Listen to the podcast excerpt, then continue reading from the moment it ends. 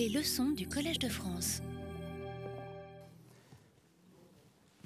Bien, nous allons attaquer presque sans transition euh, la suite car l'heure tourne.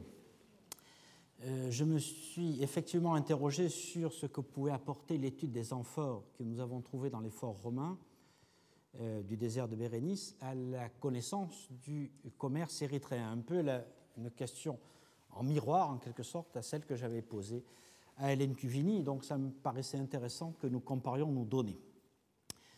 Euh, je vais être obligé d'aller effectivement très vite si on veut garder un petit peu de temps pour la discussion, mais euh, vous allez voir que euh, les données, justement, sont relativement importantes. Je résume très rapidement ce qu'a dit quand même Roberta Chambers le 19 novembre, car évidemment, ce que nous trouvons dans le désert ne prend sens que par rapport à ce qu'elle a étudié dans les ports de la mer Rouge et dans les ports de l'océan Indien, et notamment en Inde. Je résume donc rapidement ces conclusions. Mis à part euh, quelques amphores de Kos qui semblent arriver à Ricamedou dans la première moitié du 1er siècle avant notre ère, le commerce du vin euh, vers l'Inde ne commence vraiment que sous Auguste, et c'est tout à fait cohérent avec ce que disait Strabon dans le passage bien connu où il dit que 120 euh, vaisseaux partent de Myosormos vers l'Inde à ce moment-là. Donc à l'époque d'Auguste, le port de Myosormos est très actif et voit transiter principalement du vin d'Italie, essentiellement de Campanie, que l'on retrouve sur les côtes de l'Arabie, euh, surtout à Canet, et euh, sur celle de l'Inde, surtout à Patanam, Mousiris et à. Le commerce du vin italien, originaire de la Campanie, est probablement embarqué à Pouzol, ou peut-être à Pompéi dans certains cas, et semble actif au moins jusqu'à l'éruption des Vésuves en 79. La destruction des vignobles des alentours de Pompéi a certainement marqué un coup d'arrêt d'une partie de ces exportations. Mais il faut se souvenir que le reste de la Campanie et l'ensemble de la côte tyrrhénienne a continué à fournir du vin à ce commerce dans les années qui ont suivi, et l'arrêt des exportations italiennes au début du IIe siècle n'est pas directement corrélé à l'éruption du Vésuve. Euh, André Tchernia, dans son livre sur le vin de l'Italie romaine, a bien montré que la destruction du vignoble d'abondance des alentours de Pompéi avait été suivie d'une réaction qui avait porté à un rattrapage, voire un dépassement de la production antérieure dès les années 90. Il a aussi établi, à partir de sources variées, que le vignoble de l'Italie tyrrhénienne, notamment celui du Falerne, et euh, façon plus large de la Campanie, est resté florissant durant tout le IIe siècle et que si son vin cesse d'être exporté dans les amphores Dressel de 4 ou Adrien, ce n'est pas euh, directement lié à cet événement.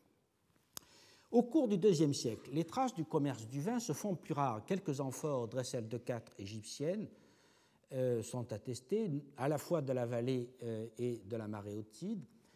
On trouve aussi quelques Dressel de 4 de Cilicie, attestées à Ricamedou, et ainsi que quelques Gauloises 4. De la même façon, les fouilles récentes de Patanam ont livré des amphores impériales de diverses provenances, de Rhodes, de Tarraconèse, de Gaule, de Cilicie et de Maréotide, mais on ne dispose pas encore de comptage par période chronologique qui pourrait indiquer des proportions et des évolutions. Il semble toutefois qu'à la phase des exportations italiennes succèdent au IIe siècle des livraisons plus variées. Je crois aussi qu'il faut être attentif à la place qu'a pu prendre dans ces exportations les barriques de bois. Elles ne laissent que rarement des traces et on les réutilise, on les démonte, on les brûle ou on les laisse pourrir. Et euh, leur présence grandissante pourrait expliquer, ici comme ailleurs en Méditerranée, la baisse relative du nombre d'amphores au cours du IIe siècle. Mais cette éventuelle baisse relative ne peut être encore quantifiée pour les raisons que je viens de vous dire. Au cours de la première moitié du IIIe siècle, la situation pourrait n'avoir guère changé mais on manque de contexte de cette époque en Inde. En tout cas, Roberta Thornberg a montré que dans le port euh, de Myosormos, euh, il y a encore une activité assez soutenue jusque vers le milieu du IIIe siècle et qu'on y importe alors du vin d'Algérie, euh, de la région donc de Sétif et de la vallée de la Soumane, qui est exporté dans les amphores Dressel 30, amphores qui imitent les amphores gauloises 4. Nous allons voir ça tout à l'heure. Mais il ne semble pas que ces amphores aient été reconnus en Inde, et dans la publication de Sedov sur le port de Cana, je n'en ai pas euh, trouvé non plus.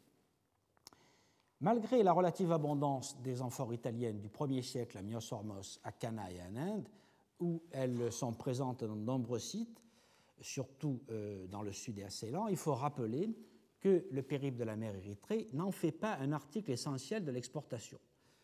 Ce texte, qui est très souvent cité, donc qui est du milieu du 1er siècle, euh, parle de vente possible de vin, mais toujours en soulignant que les volumes sont faibles que ce soit à Adoulis, le port de la capitale des Aksumites, que ce soit en Arabie heureuse, où l'on produisait par ailleurs du vin en quantité notable, et que ce soit dans certains ports de l'Inde, euh, par exemple à Barbaricone, à Barigaza et à, Bakari.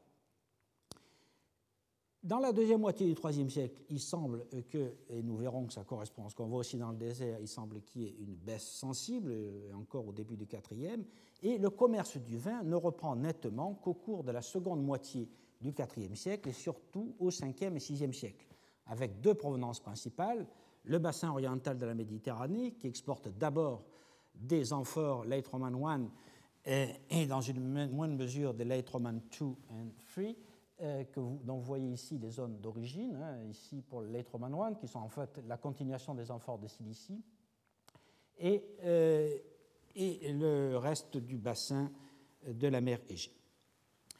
Euh, à cette époque-là, il y a aussi une production et une exportation de vin à partir d'Aqaba, hein, dans les amphores d'Aqaba. Je crois qu'il s'agit de vin et non pas de commerce de salaison.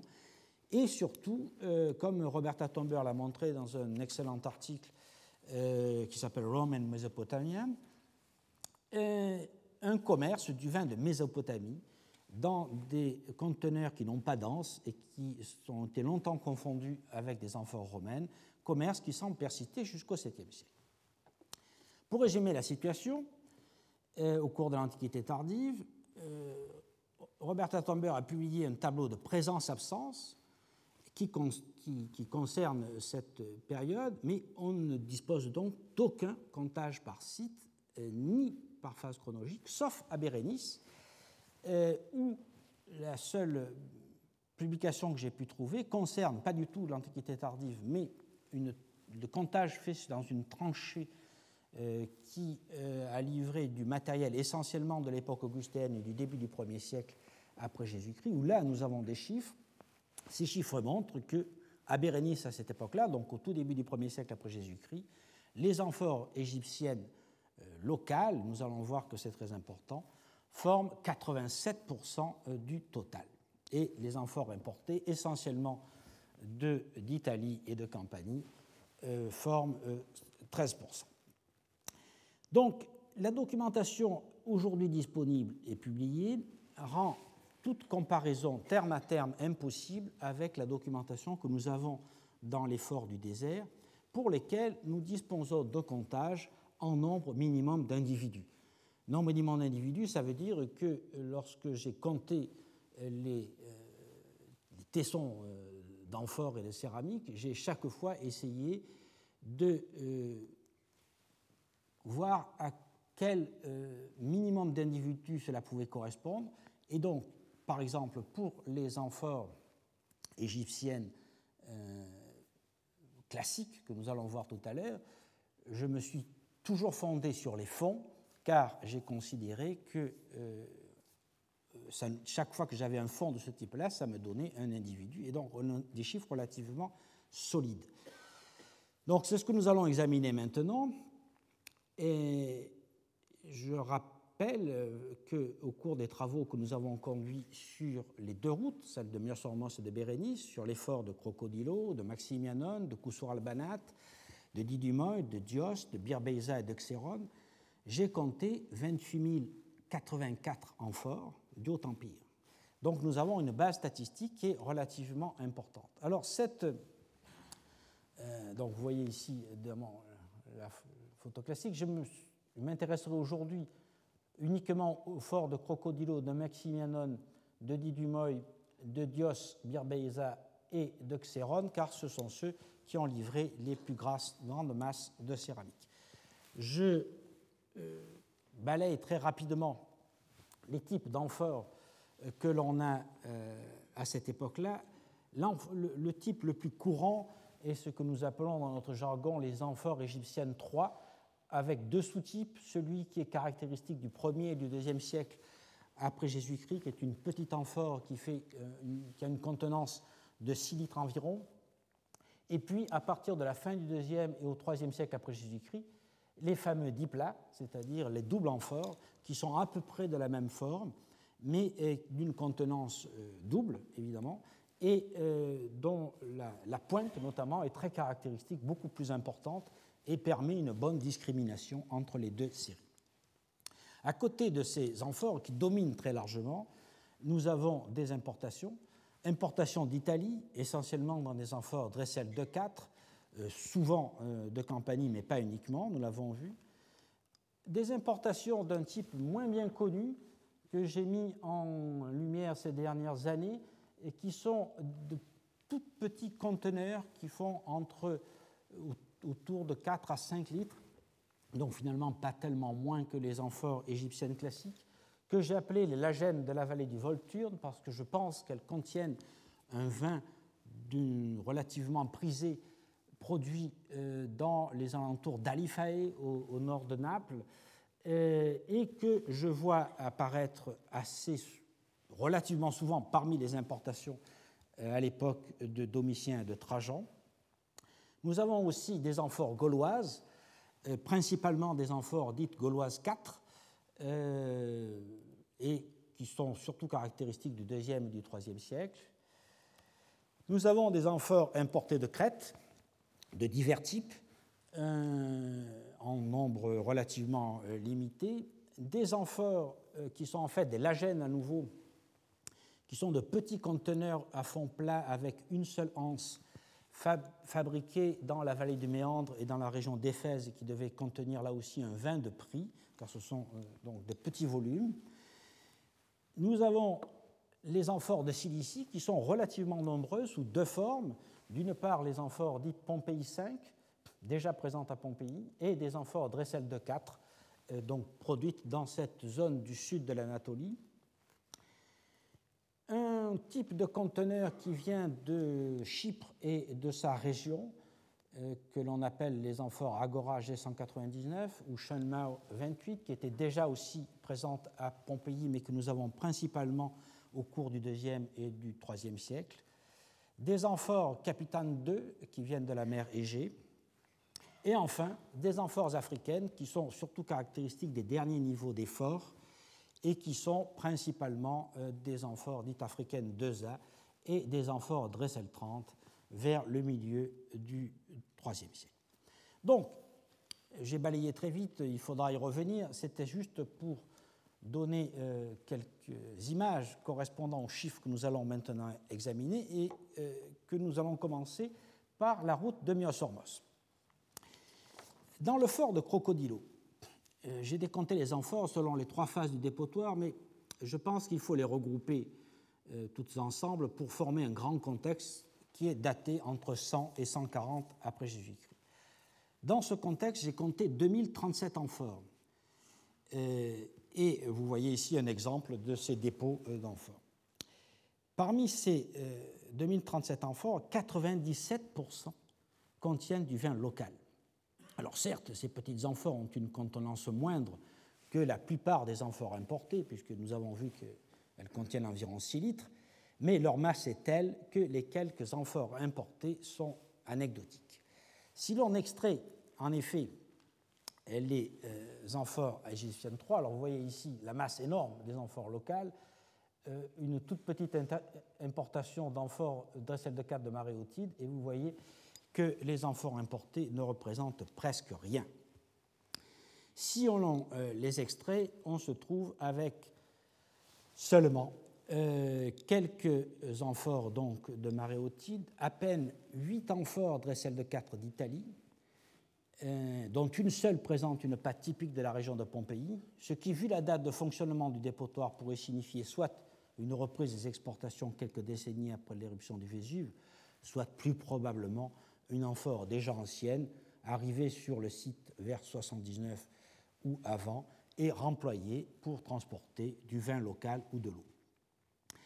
On trouve ensuite, par ordre décroissant, six amphores Dressel de 4 de Cilicie, qui devait donc contenir du vin connu sous le nom de vin de la Odyssée, et euh, quatre de ces lagènes à fond plat de Campanie du Nord, euh, donc de la vallée du Volturne.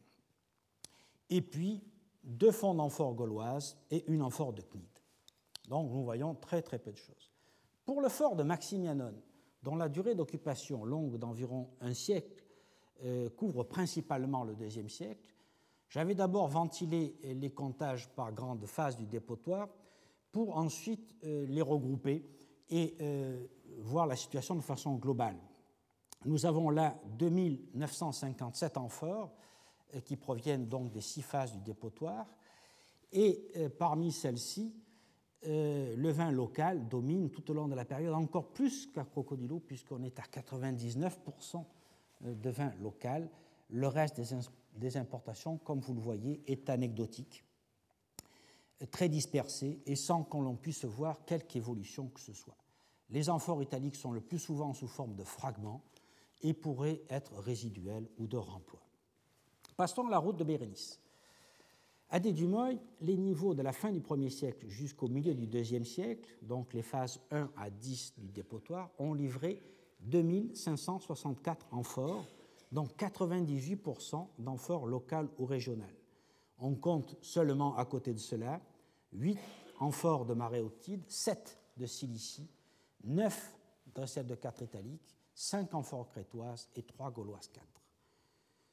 Dans les derniers niveaux du dépotoir, ce que j'ai appelé la phase 11, et dans le fort, que j'ai regroupé parce que c'était globalement du IIIe siècle, j'ai compté 2263 amphores, encore à 98%, locales ou régionales, mais on voit une évolution. Il n'y a pratiquement plus d'italique, ni d'amphores de Cilicie, mais un peu plus de Gauloise 4 de euh, Gaule narbonnaise, et on voit apparaître les amphores Agora G199. vous voyez ici l'histogramme, les amphores G199 qui sont ici, qui viennent donc de la région de Chypre. Et euh, nous voyons aussi apparaître les euh, amphores Capitaine 2, qui sont relativement nombreuses, et quelques amphores africaines. Dans le fort euh, de Dios, qui suit sur la route, qui est fondé, je vous le rappelle, en 115 après Jésus-Christ, en attendant d'affiner le phasage, la situation peut être globalement présentée ainsi. Dans le dépotoir, qui compte du mobilier du IIe siècle et du début du IIIe siècle, j'ai dénombré 6739 amphores, à nouveau à 98% local, et les autres sont également très dispersés on remarque la présence d'amphores de maréotide, comme toujours, quelques amphores euh, d'Italie, des euh, amphores de Cilicie relativement nombreuses, 8 amphores gauloises, 17 amphores crétoises, et la nouveauté, surtout sensible dans les niveaux supérieurs du dépotoir, à la fin du IIe siècle et au début du IIIe siècle, consiste dans l'arrivée des amphores Agora 199 de Chypre et de sa région. Euh, mais au total, même euh, si c'est euh, la proportion la plus importante, cela ne représente que 36 amphores et donc à peine 0,5% du total. Les couches déposées dans le fort, c'est-à-dire au cours de la première moitié du IIIe siècle, ont livré 4097 amphores, à nouveau presque toutes locales. Le reste, lorsqu'on a euh, déduit euh, les amphores locales, représente 83 amphores, principalement quelques importations, mais très peu de la région de Maréotide, pratiquement plus aucune importation d'Italie, un fragment qui doit être résiduel. Il n'y a plus de euh, dressel de 4 de Cilicie, pratiquement plus de crétoise, mais on voit une proportion notable et une augmentation d'amphores de Gaule, de Gaule narbonnaise, et euh, surtout dans, dans fort de la région de Chypre, euh, les Agora G199. Le même tableau euh, se présente pour le fort de Xérone. Alors le fort de Xérone présente une situation particulière. Alors que tous les forts des deux routes ont des taux d'importation qui ne dépassent pas 2%, à Xérone, elle varie de 6 à 8%. Comme les statistiques portent sur 7049 amphores, il ne peut y avoir de biais Et cela correspond d'ailleurs à l'impression que j'avais eue dès les premières prospections sur le site, où apparaissaient en surface de nombreuses amphores Agora G199 et amphores Gauloise 4. Alors, la question est de savoir pourquoi il y a euh, ce taux d'importation plus élevé. La première idée qui vient, c'est que le fort a été occupé par des militaires d'un grade plus élevé qui auraient pu faire venir des vins euh, importés de meilleure qualité, mais euh, cela ne paraît pas se révéler dans les ostracas et donc il faut imaginer une autre hypothèse, peut-être parce que le fort d'Oxéron était situé sur une route que nous connaissons mal, mais qui a pu avoir euh, une importance qui serait révélée par euh, ces importations, une route qui relierait Edfou à euh. Et donc c'est une question qu'il s'agit de creuser. Bon, ce n'est pas ce qui nous importe aujourd'hui. Ce qui nous importe, c'est de voir donc qu'est-ce qui se passe. Dans le dépotoir, on a essentiellement des rejets du IIe siècle et du début du IIIe siècle. J'ai compté 4194 amphores et il y a 353 amphores importés, donc euh, un chiffre relativement plus euh, notable hein, qui permet euh, de, parler. nous sommes au-delà de l'anecdote. Et on voit que pour cette période, on a des importations notables de silicie, 59 amphores Dressel de 4 et Pompéi 5, et on voit donc là à nouveau apparaître à la fin de la période, la fin du deuxième, deuxième moitié du deuxième siècle, au début du troisième siècle, les amphores de Crète, euh, de, Chypre pardon, et de sa région, les fameuses Agora G199, et, s'y ajoute une proportion euh, discrète mais notable d'amphores de Crète et d'amphores de Gaule narbonnaise.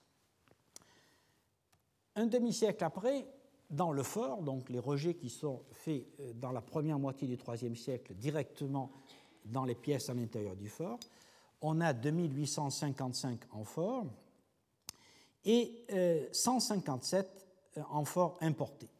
On voit qu'il y a encore toujours quelques importations de maréotides, quelques importations de silicie, mais les deux points importants sont une augmentation euh, très notable, euh, enfin une, importation notable d'amphores euh, Agora G199 et surtout d'amphores gauloises 4 qui deviennent, disons, les plus importantes importations dans cette période. Et on voit aussi apparaître des amphores Dressel 30 de vin de la région de Satafis et de la vallée de la Soumane en Algérie, qui atteignent donc le le fort de Xéron comme le port de Myosoros. En conclusion de cette présentation très brève d'un travail qui est encore largement en cours sur la céramique trouvée dans les forts, je ferai deux observations. La première concerne la prédominance écrasante du vin local. Ce vin qui vient de la région de Coptos était le plus aisé à obtenir et sûrement le moins cher.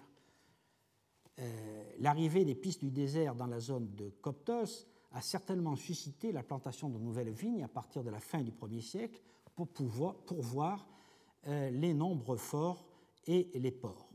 Cette clientèle régulière a dû servir de moteur, en quelque sorte, à l'extension des vignes.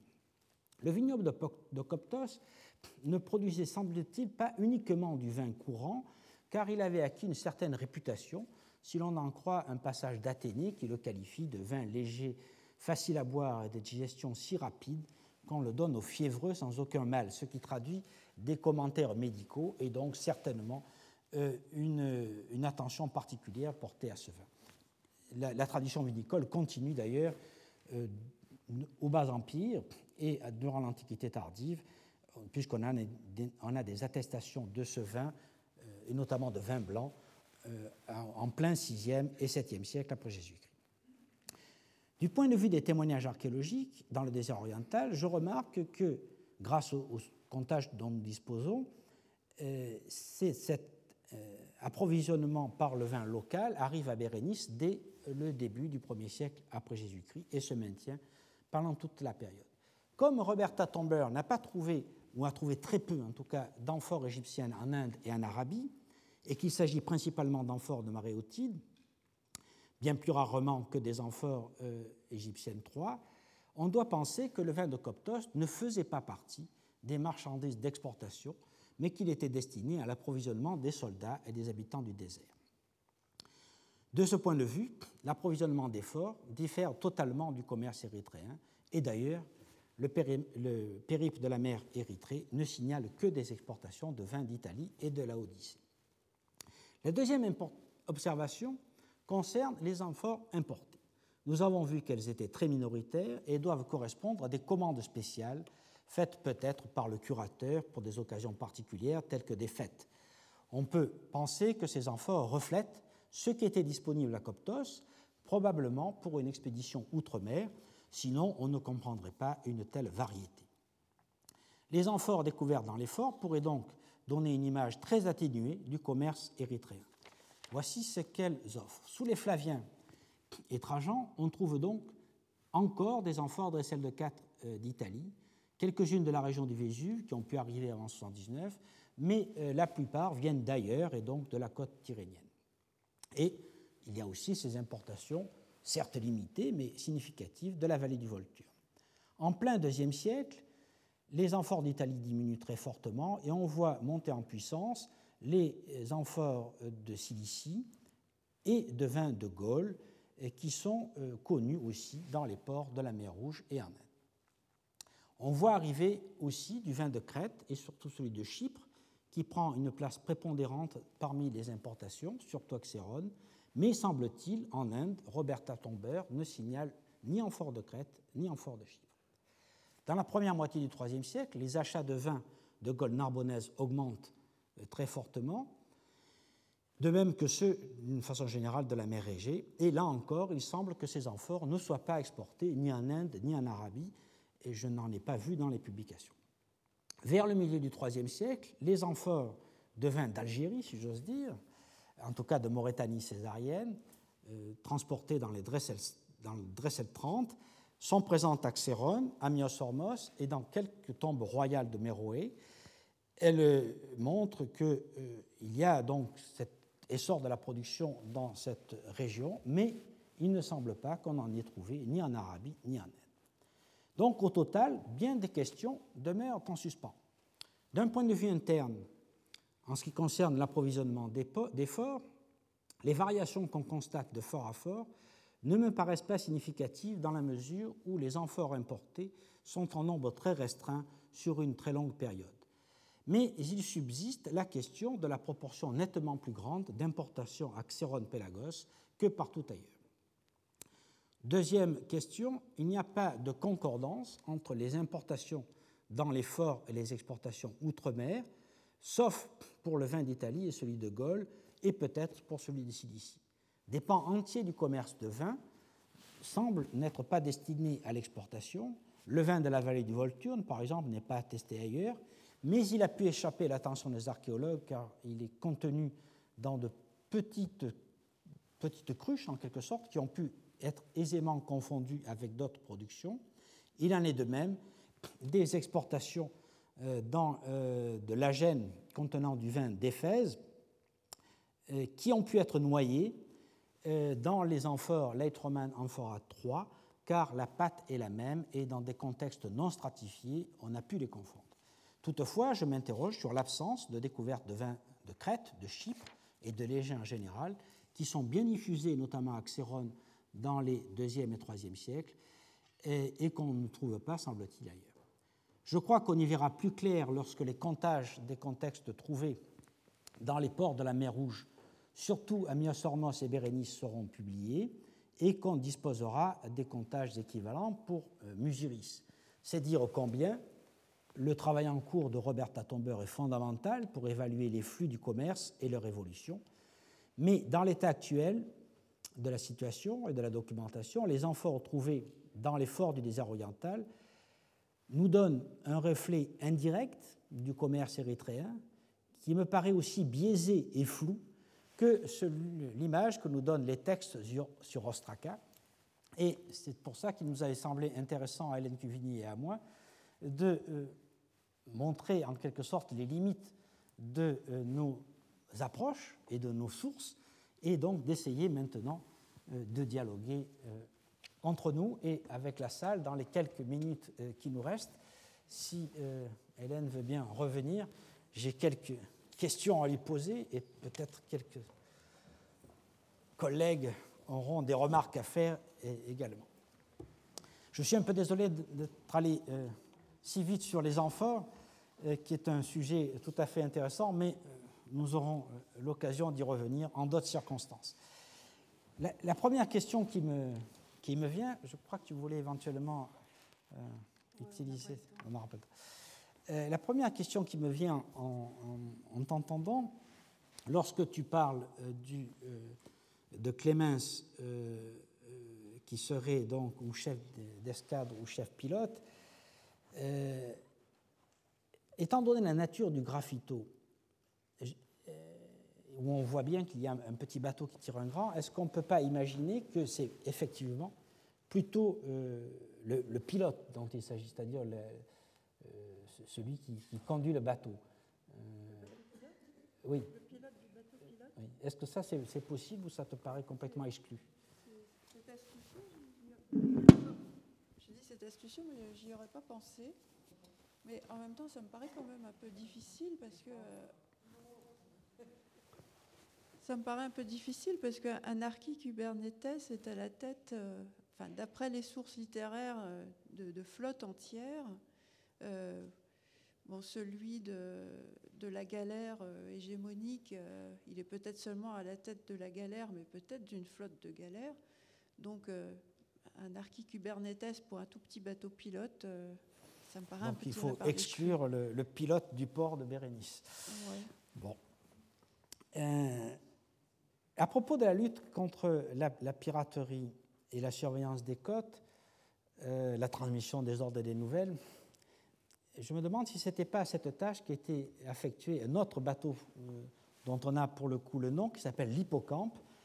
le contrat de prêt sur papyrus qui a été trouvé à Myosormos, qui a été publié par Wilfried van Drengen, euh, daté de 93, fait état d'un militaire qui servait sur ce bateau, donc l'hippocampe, qui est qualifié de tesseraria, ce qui impliquerait d'une part l'existence d'un détachement de la flotte euh, militaire à Myosormos, et euh, d'autre part, probablement des patrouilles qui seraient faites par ces bateaux-là euh, qui irait euh, non seulement à Bérénice, voire jusqu'au Pharasan, puisque désormais on a un, fort à cet endroit-là. Est-ce que là on tiendrait, euh, pour une fois, un texte qui serait en rapport direct avec cette surveillance des côtes faite par, par l'armée oui, tout à fait. D'ailleurs, quand je parlais des, des, vedettes de la police maritime, je pensais à cette Tesseraria, l'hippocampe, oui, tu as tout à fait raison. Donc on a malgré tout euh, quelques textes qui parlent en tout cas de... Euh, on a à la fois les, les, parts qui sont montées sur les... Euh, les parts et les émésiens si, si on qui sont montés sur les... hypothèse, hein, parce que Salar Ploï, c'est quand même un peu dur à avaler, mais vraiment, je ne vois rien d'autre.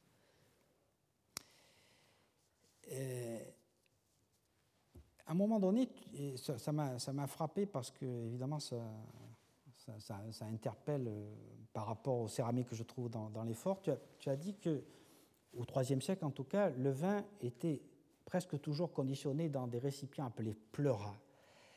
Et qu'est-ce que c'est que ces pleuras euh, Est-ce que ce sont euh, les, gourdes que nous voyons apparaître de façon massive à partir de la deuxième moitié du deuxième siècle après Jésus-Christ et au troisième siècle, qui nous semblent contenir du vin peut-être d'un vin de meilleure qualité que celui qui est dans euh, les amphores égyptiennes 3, et qu'il faudrait donc, et qu'il faudra donc intégrer complètement dans nos calculs euh, sur les conteneurs de vin, de la même façon que j'ai intégré tous ces petits récipients euh, qui viennent soit de la vallée du Méandre, soit de la vallée du Volturne.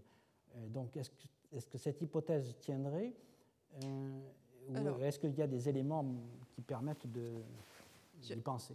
Euh, C'est dans cette série de, contes que je vous ai montré que le vin euh, est euh, très souvent conditionné dans des pleuras. Mais sinon, dans la seconde, dans la seconde période du corpus, il y a deux nouveaux termes qui apparaissent, à part les diplokérama, dont il me semble que l'identification ne fait pas problème. il y a les pleuras, mais plus fréquents les colophonia. Alors problème, je me demande comment on appelait les gourdes, est-ce qu'on les appelait des pleuras ou des colophonia euh, Pleura, c'est assez tentant parce que pleuron en grec ça veut dire le flanc, et je pense qu'effectivement ces gourdes on les portait sur le côté en bandoulière accrochées mhm. par leurs deux petites anses. Euh, mais en même temps, pleuron est quand même nettement moins fréquent euh, que colophonion dans les textes. Donc, Certes, mais d'autre part, il y a quand même moins de gourdes que d'amphores, donc euh, ça pourrait coïncider comme, comme fréquence. Même dans la seconde période, tu dis qu'il y, y, a moins de gourdes que d'amphores ah, Il y en a quand même moins, oui. Ah oui et, les amphores communes de la seconde période, c'est quoi? Ah ben C'est principalement les, les diplats, les, ah les doubles amphores du même type que ceux qu'on a. Oui, mais alors ce n'est pas les diplats qu'on appelait les colophonias. Donc euh, il y a un terme de trop dans vos textes. Oui, c'est incroyable. On, est inondé de gourdes et on n'est même pas sûr comment elles s'appelaient. Bon, ben, enfin, on peut penser que, en tout cas, cette hypothèse me paraît intéressante. Et enfin, dans les quelques minutes qui nous restent, j'aurais voulu qu'on revienne euh, sur la question des ânes que nous avons abordée euh, la semaine dernière avec Adam Bello-Jacobsen, et notamment l'affaire des ânes des marchands qui ne sont pas euh, réquisitionnés. Et cela me donne l'occasion euh, de revenir sur le fameux chameau euh, d'Arpagates de Socnopaiounessos. Si les ânes des marchands étaient privés, donc ce qui paraît assez logique, pourquoi en serait-il différent des dromadaires, des fameux dromadaires, des chameliers de confiance du papyrus de Misiris En d'autres termes, le chameau d'Arpagates était-il réquisitionné pour servir dans les caravanes de marchands ou bien, euh, ce qui me paraît plus logique, dans des caravanes qui faisaient l'aller-retour sur les routes, et donc la poria, et qui serait bien le service impérial euh, euh, des caravanes de Bérénice. Alors, je sais qu'Adam a déjà répondu à cette question en disant que le texte dit que les caravanes viennent de Bérénice, et donc cela ne pouvait pas être la poria qui va à Bérénice.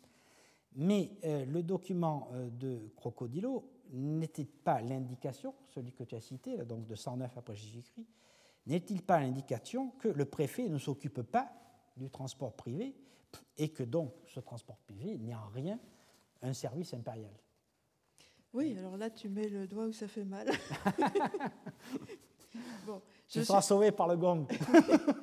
oui, je suis tout à fait d'accord avec euh, Adam Bulot-Jacobson que le chameau réquisitionné du Fayoum euh, était un chameau pour les caravanes euh, qui ramenaient les marchandises importées de Bérénice, parce que ça, pour le coup, c'est écrit clairement dans le texte. Bon, on se souvient que Adam a calculé qu'il fallait au bas mot 900 chameaux pour transporter la cargaison du papyrus de Musiris. 900 chameaux. à mon avis, euh, une firme euh, comme celle de Nicanor n'aurait pas eu les épaules pour entretenir autant de chameaux. Donc euh, c'était obligatoire que l'État intervienne pour réquisitionner des chameaux dans tout le pays pour ce, coup de feu des arrivées de bateaux, de bateaux à Bérénice. Alors bon. Donc encore un, un, transport subventionné. Oui. bon, alors pour revenir au, aux ânes des marchands, tu, remarques à, juste titre une contradiction dans mon propos. D'une part, les marchands recourraient à des chameaux réquisitionnés par l'État pour transporter euh, leurs marchandises importées d'Inde jusqu'à jusqu'à Coptos, et d'autre part, ils loueraient des ânes à des particuliers ou posséderaient des ânes pour transporter des marchandises d'exportation euh, à Myosormos. Bah, c'est le problème avec euh, les sources papyrologiques. On, lève des lièvres et puis ils se mettent à courir dans tous les sens et on n'arrive pas à avoir une image cohérente. Euh, peut-être, euh, bon, bah, je vais botter en touche, peut-être que les emporoi du, du, document de, de Dumoy n'étaient pas des marchands qui commerçaient avec l'Inde, c'était peut-être seulement des, marchands de vin qui approvisionnaient euh, Myosormos en, en, amphore Dressel de 4 euh, et qui utilisait des ânes. Donc encore la petite histoire, la petite économie euh, qui nous, euh, dont les ostracas nous parlent et jamais les grandes affaires. Bien, il est malheureusement exactement midi, donc on ne peut pas poursuivre cette discussion ici, mais on voit que la recherche est en cours et qu'il faudra confronter à nouveau nos données, euh, celles de l'archéologie et celles des textes, de façon à progresser dans cette connaissance. La semaine prochaine, je donnerai un dernier cours sur les forts du désert et une première euh, synthèse sur ce que nous avons dit euh, ces, derniers, ces deux derniers mois. Merci. Retrouvez tous les contenus du Collège de France sur www.colège-2-france.fr.